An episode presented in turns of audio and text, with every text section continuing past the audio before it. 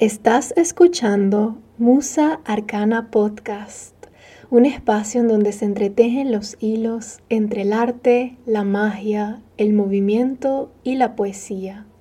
Soy Natalie Muhammad, una astróloga ecléctica, tarotista mitopoética, bruja y fisioterapeuta.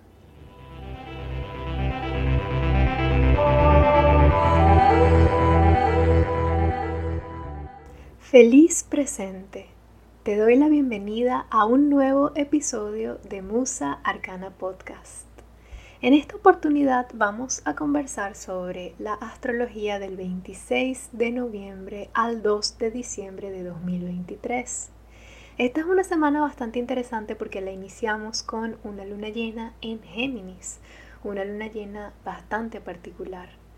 Tenemos movimientos que involucran a Venus, el planeta de la belleza, el placer y todo lo que es valioso, así como el ingreso de Mercurio en Capricornio, dándonos un ambiente un poco más serio, más organizado y más disciplinado. Vamos a comenzar hablando sobre la luna llena que ocurre el 27 de noviembre en 4 grados de Géminis.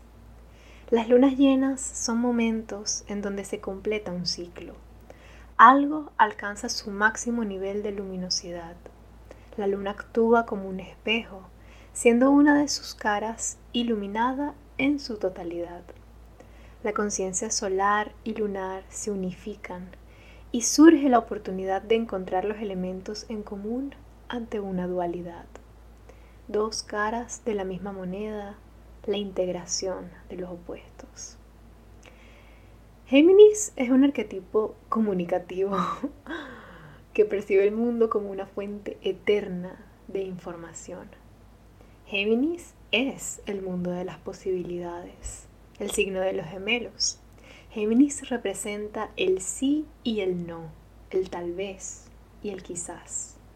Géminis es la polinización cruzada, tomando información de un lugar a otro y transformándose en el camino. Géminis representa nuestra capacidad de existir entre los mundos, nuestra capacidad de observarlos y experimentarlos sin necesariamente sumergirnos en ellos.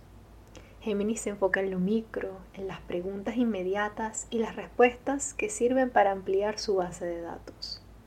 En alguna parte de nuestra carta astral y de nuestra vida, tenemos la capacidad de movernos entre la conciencia y la inconsciencia, la risa y la seriedad, tomando lo mejor de los distintos mundos y danzando entre esta dualidad.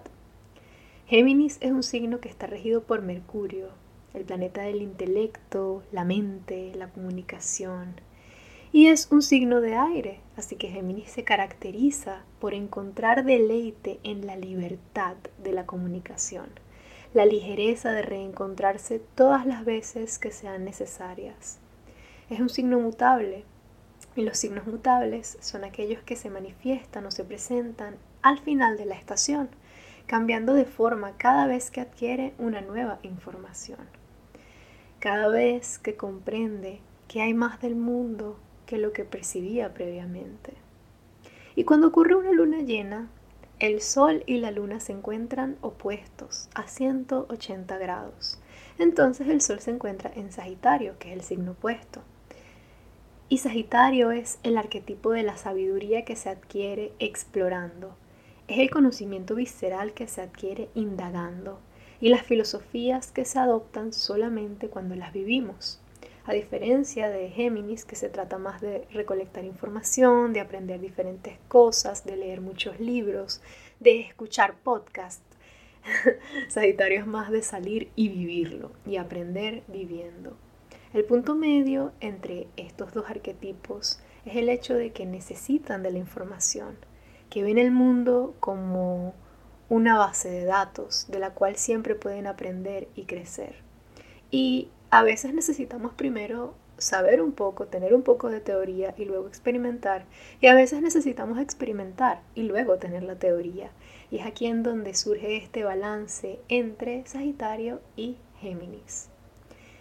El regente de esta lunación es Mercurio, ya que es el planeta que rige a Géminis. y él se encuentra en Sagitario, enseñándonos a ver el amplio panorama. Mercurio en Sagitario nos enseña a apreciar la vista en su totalidad, nos enseña a apreciar el bosque en vez de enfocarnos de ir de árbol en árbol. Y es muy interesante porque en el momento de la luna llena, Mercurio forma una cuadratura. Las cuadraturas son comunicaciones o son encuentros tensos entre los planetas, porque ambos planetas se encuentran en signos de la misma naturaleza, por así decirlo.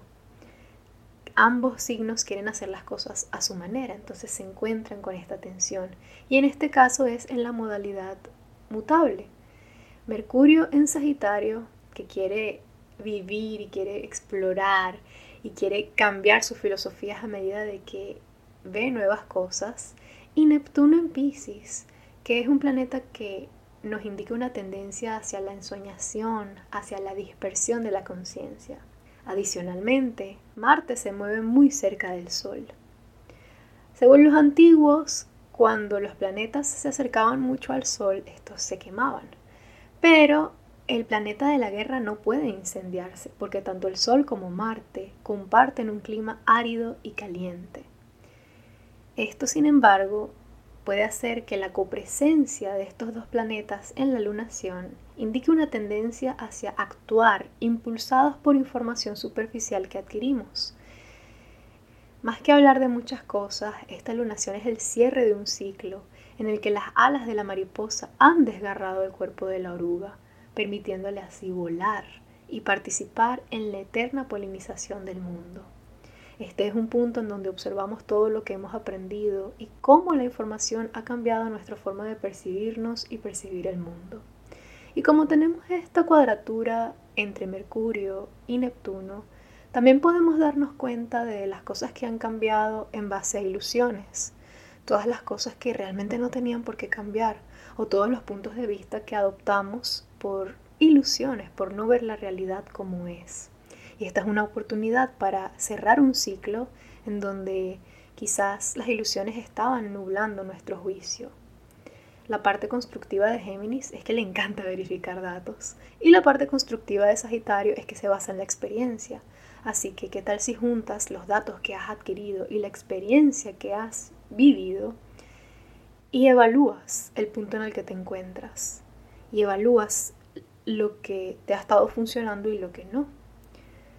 Otórgate la oportunidad de apreciar lo mucho que has crecido, pero también otórgate la oportunidad de reconocer los lugares que necesitan cambiar, los lugares que necesitan polinizarse, los lugares que necesitan de más creatividad, los lugares en donde quizás te has abandonado y has adoptado ideas basándote en lo que otras personas esperaban de ti. Permítete saltar de idea en idea hasta que te encuentres con eso que realmente te refleja, que realmente sacude tu ser. Permítete soltar esas creencias y esa información que ya no te sirve.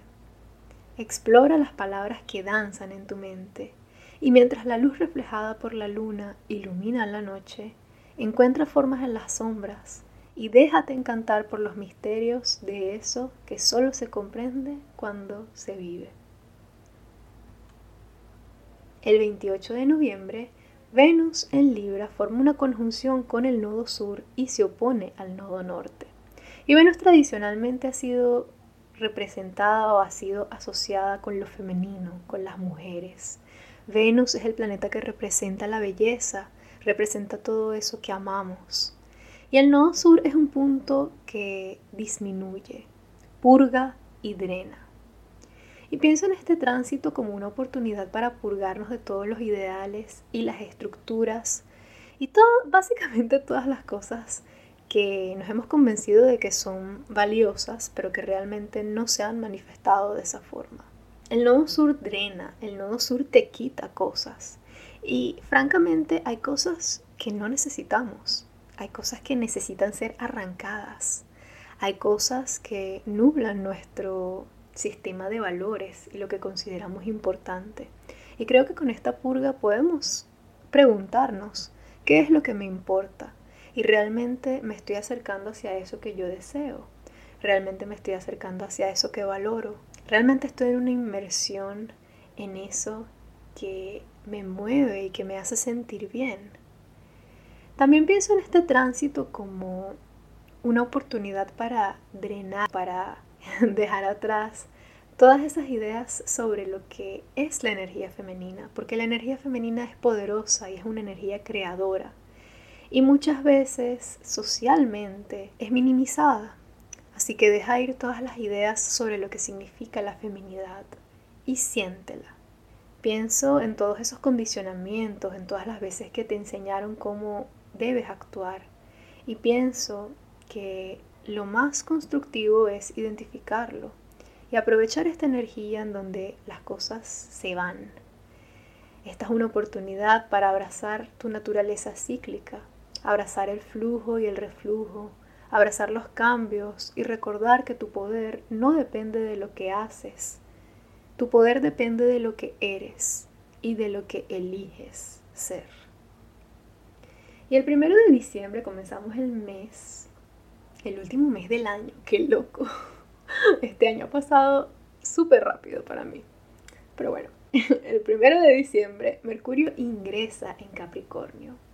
Tras su tránsito explorando el fuego y la filosofía de Sagitario, Mercurio se adentra en las tierras estructuradas de Capricornio, en donde va a retrogradar desde el 13 de diciembre hasta el 2 de enero de 2024, propiciando una revisión en el área de nuestras vidas en donde se manifiesta este arquetipo. Y no, esto no significa que todas las comunicaciones se van a caer y que la comunicación será imposible, porque las retrogradaciones son momentos en donde observamos todo lo que hemos hecho, observamos, es como mirar hacia atrás. A mí siempre me gusta usar el ejemplo en las retrogradaciones de cuando sales de tu casa y te das cuenta de que olvidaste algo o sospechas que olvidaste algo. Así que te devuelves a tu casa, revisas y luego sales con una mente mucho más tranquila porque ya revisaste lo que querías revisar. Eso es lo que representa una retrogradación. Un mirar hacia el pasado, pero no para reprocharnos las cosas, sino para ver lo que hemos hecho, para ver si de casualidad nos hemos olvidado de algo importante, tomarlo y seguir adelante.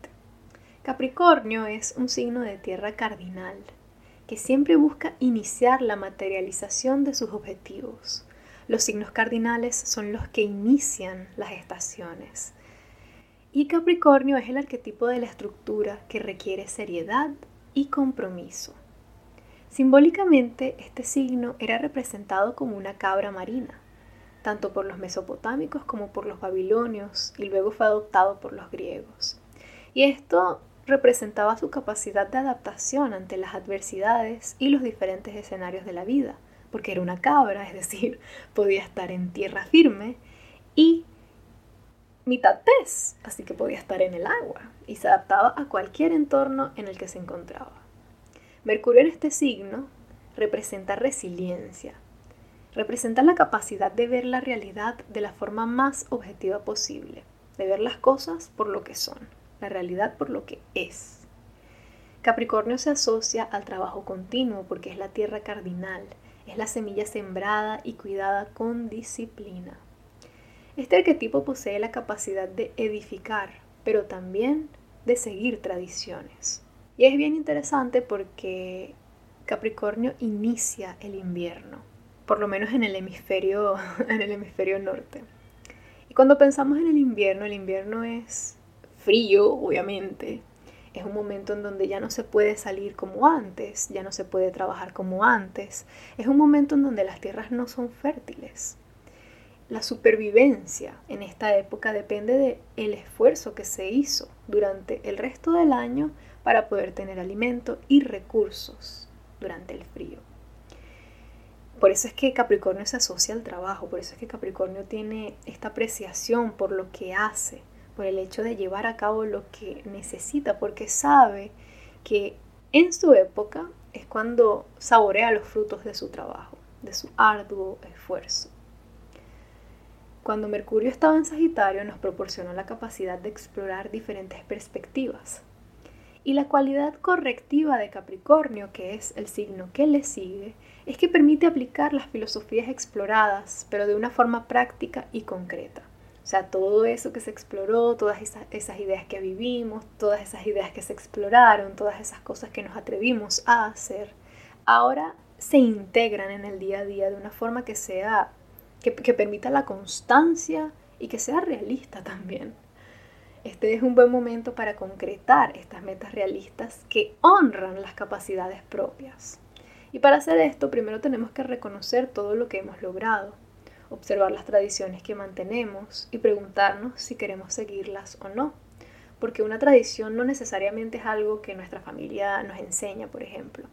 A veces volvemos tradiciones, cosas que pensamos que forman parte de nuestra vida o forman parte de nuestra psique y no tiene por qué ser así. Eres libre de crear tus propias tradiciones. Eres libre de integrar nuevas tradiciones a tu vida.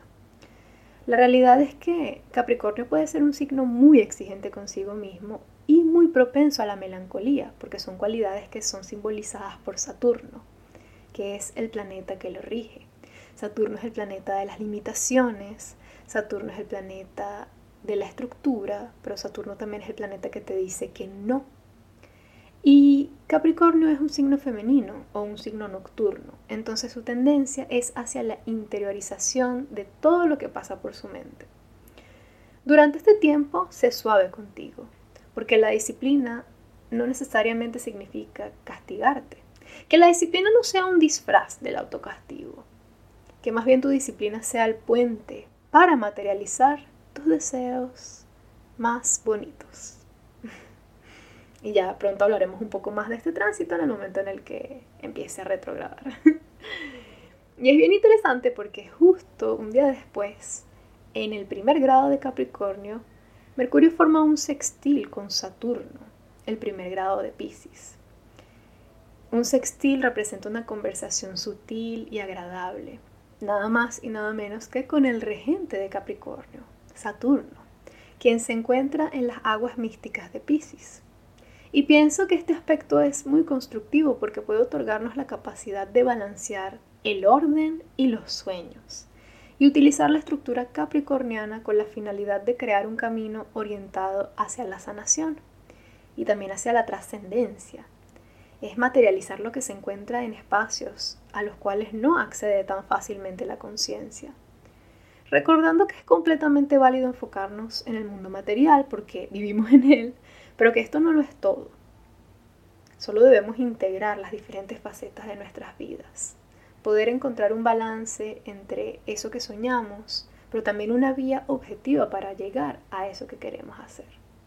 Y no dejarnos llevar por este impulso de hacer, hacer, hacer, hacer, hacer, sino también tener un propósito claro y hacer las cosas desde un profundo agradecimiento, pero también desde un enfoque de trascender las situaciones que estamos viviendo. Un enfoque de sanar. Esta fue la astrología de esta semana. Espero que te haya gustado y espero que esto sea constructivo para ti. Si te gustó, házmelo saber. Y si conoces a alguna persona que encontraría beneficio escuchando estas palabras, entonces envíaselos. y nos vemos la próxima semana. Y feliz luna llena.